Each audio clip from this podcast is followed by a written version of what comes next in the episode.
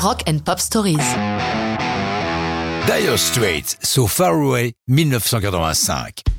So Far Away ouvre l'album Brothers in Arms, le plus grand succès du groupe de Mark Knopfler. En Europe, So Far Away le premier single le 12 avril 1985, une quinzaine de jours avant l'album.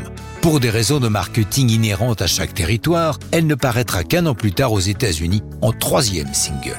Dans So Far Away, Knopfler exprime la lassitude d'une vie menée trop souvent loin de chez lui et de celle qu'il aime. Il précise à la BBC que cette lamentation n'est pas autobiographique et s'applique à n'importe qui. Je le cite. Nous sommes maintenant dans un monde de nomades, les familles sont éparpillées.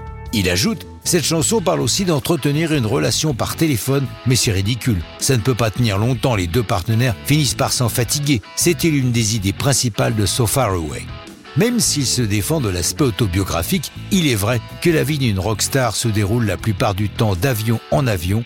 D'ailleurs, l'album lui-même est enregistré sur l'île de Montserrat dans les Caraïbes, au Air Studio, monté sur un coup de foudre et un coup de tête par George Martin, celui que beaucoup considèrent comme le cinquième Beatles, puisqu'il fut leur directeur artistique tout au long de leur carrière.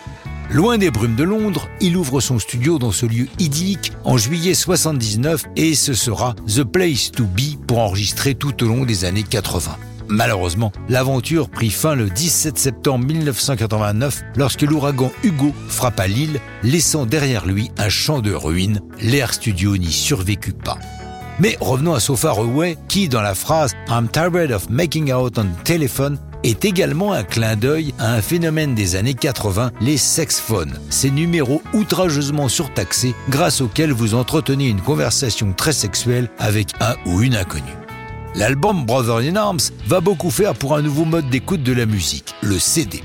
C'est en effet l'un des premiers disques enregistrés directement en digital dans le but de paraître en CD.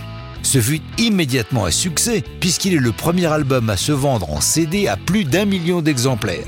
Les acheteurs de vinyle seront d'ailleurs un peu grugés. Comme on met beaucoup plus de musique sur un CD que sur un vinyle, toutes les chansons de ce format sont écourtées, à l'exception de Walk of Life, le quatrième single. So Far Away remplit pleinement sa mission, l'album Brothers in Arms s'écoulant au total à 30 millions d'exemplaires. Mais ça, c'est une autre histoire de rock'n'roll.